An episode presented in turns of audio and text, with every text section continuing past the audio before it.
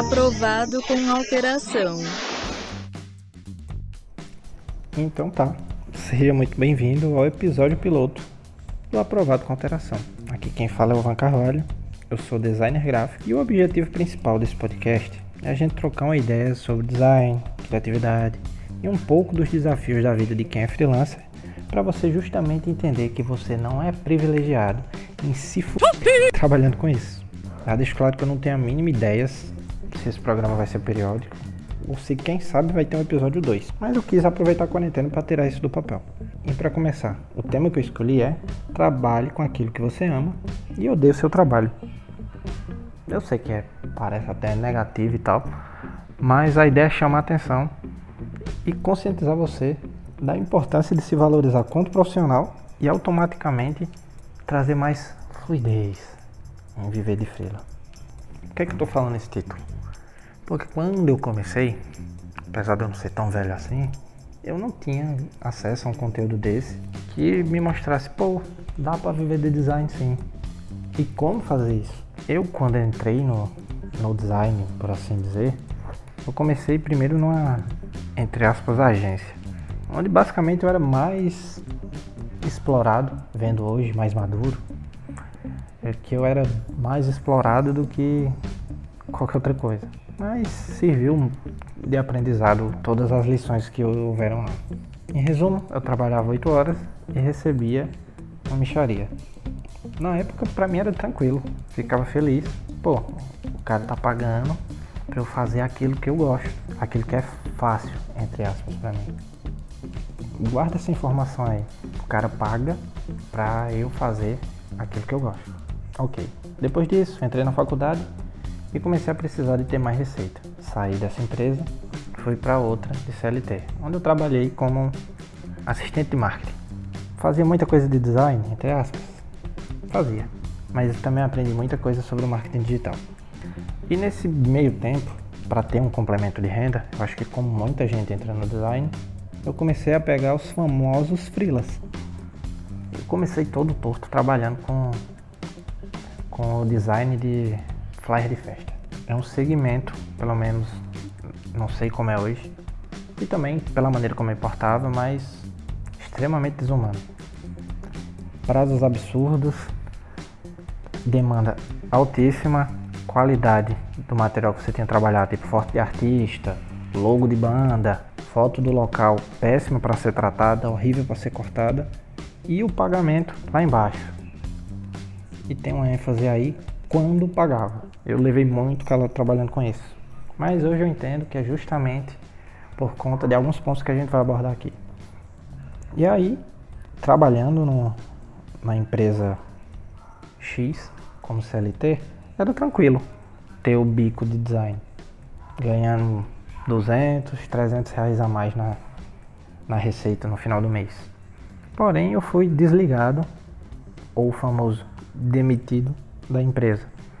E aí eu quis me jogar e trabalhar, viver com design. Lembra o perigo de você estar tá apaixonado pela profissão e aceitar qualquer valor porque alguém está pagando para você fazer aquilo que entre aspas para você é fácil? Nessa hora eu provei. Para eu conseguir complementar a renda e deixar mais ou menos no nível do que eu recebia quando estava na CLT, eu precisei me submeter a 12, 13, 14 horas de trabalho por dia para receber o que no CLT eu fazia por 44 horas semanais. E nisso o cliente não, não tá nem aí para prazo, não tá nem aí para horário, não tá nem aí para alteração, não tá nem aí para você quanto ser humano do lado de lá. Você é uma máquina para criar. E nessa ia. Sem sábado, sem final de semana, sem tempo com a família. E a todo tempo o mesmo discurso que hoje eu escuto com muita gente tá começando. Ah, mas é o cliente que não entende. Ah, mas é o mercado que é prostituído. Ah, é a concorrência que é desleal. E nisso eu ficava. E nisso eu ficava, e nisso eu ficava. E a culpa nunca era minha. E nessa de ficar me queixando e reclamando do mercado, e, e nesse período, na faculdade, eu comecei a conhecer outros profissionais de outras regiões e ver eles realizando uns trabalhos absurdos, projeto muito foda, tem muita aplicação para empresa grande, para marcas grandes.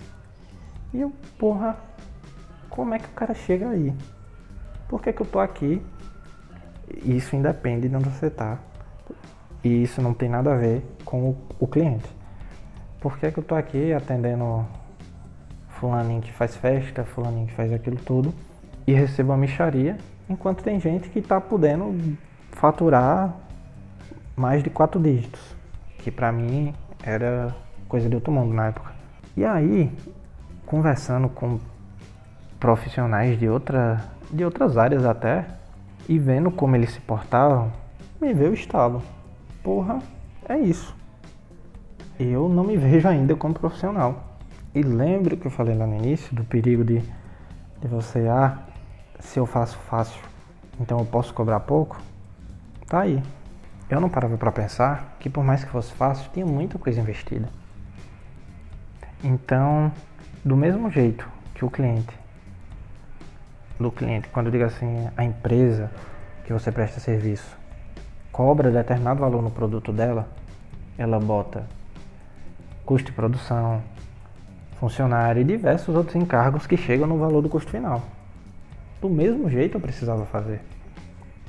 Ah, mas eu trabalho de casa, não tem um custo. Filhão, vá por mim. Tem. Internet, os programas. Você pode até usar craqueado. Não é o certo. Se você for andar, se você for fazer o certo que é andar a lei, você vai ter que pagar pelo seu Illustrator, pelo seu Photoshop. Mais um na pilha de investimento um equipamento bacana, computador filé, mouse bacana, teclado bacana, uma cadeira decente, enfim. Conforme a gente vai listando, você vai vendo que vai entrando mais coisas. O valor que você tem que investir em curso, na faculdade, cursos que tem online, o tempo que você gasta lendo, o tempo que você investe consumindo conteúdo para a sua área, enfim, tudo isso tem que ser quantificado. Ah, e também tem que ser quantificado o seu, você quanto profissional tem que estar nessa conta de quanto vale o seu trabalho. Quando eu comecei a ter essa noção, aí eu tá, agora eu vou pro mercado, faço a conta e cobro. Deu certo? Porra nenhuma. Por quê? Eu tinha essa consciência de ser empresa, mas eu ainda não tinha comunicado isso. Para o cliente, eu continuava sendo o mesmo van que trabalhava no quarto de casa. Hoje depois de alguns anos eu já casei, tenho minha própria casa, mas meu escritório continua sendo em casa. Mas o que é que mudou? A maneira como eu me porto. Quando eu falo isso, eu não quero dizer que eu estou há anos luz na frente de ninguém. Me considero eternamente um aprendiz. Mas a partir do momento que eu comecei a me tratar como empresa e de modo geral, na maneira como eu falo, na maneira como eu me expresso, na maneira como eu converso com o cliente, como eu atendo o cliente, como minhas redes sociais me projetam, as coisas começam a mudar. Isso não tem nada a ver em você ter muito seguidor, em você ser foda da, de, de redes sociais. Tem em você passar um aspecto bacana. Eu, na época, não sei nem se hoje é comum ter cartão de visita. Eu, na época, a primeira coisa que eu fiz foi desenvolver minha marca e ter um cartão de visita para quando alguém me perguntar eu não dizer, anota aí meu WhatsApp ou pega aí meu e-mail. Entregava o cartão. Por mais que eu fosse um cara jovem, que trabalha do no quarto de casa, eu não queria passar esse aspecto de que eu era só um carinha que faz arte. Eu era uma empresa. Independente da maneira que eu chegasse lá, eu queria que ele visse que eu era uma empresa. Então meu material ia sempre timbrado, tinha sempre uma apresentação bacana, nada era jogado. E isso não foi da noite pro dia, mas precisou começar. A partir do momento que eu comecei a tratar aquilo que eu amo como uma empresa, como um negócio, eu não precisei mais estar sofrendo por isso.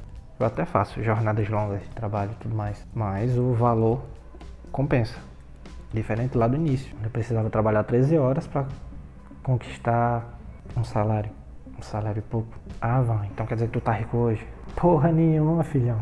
A diferença agora é que eu alinhei minha relação com o trabalho. Eu enxerguei que o design é uma profissão, não é aquele hobby de ah, vai tampar o buraco, vai preencher o orçamento eu trato como empresa. Então, o que é que fica de lição desse episódio? Por mais que o tema seja negativo, é primeiro se respeite e respeite sua profissão, porque só aí, quando nós profissionais do design tivermos essa visão e conseguimos projetar isso, o cliente vai estar disposto a pagar o valor que a gente merece.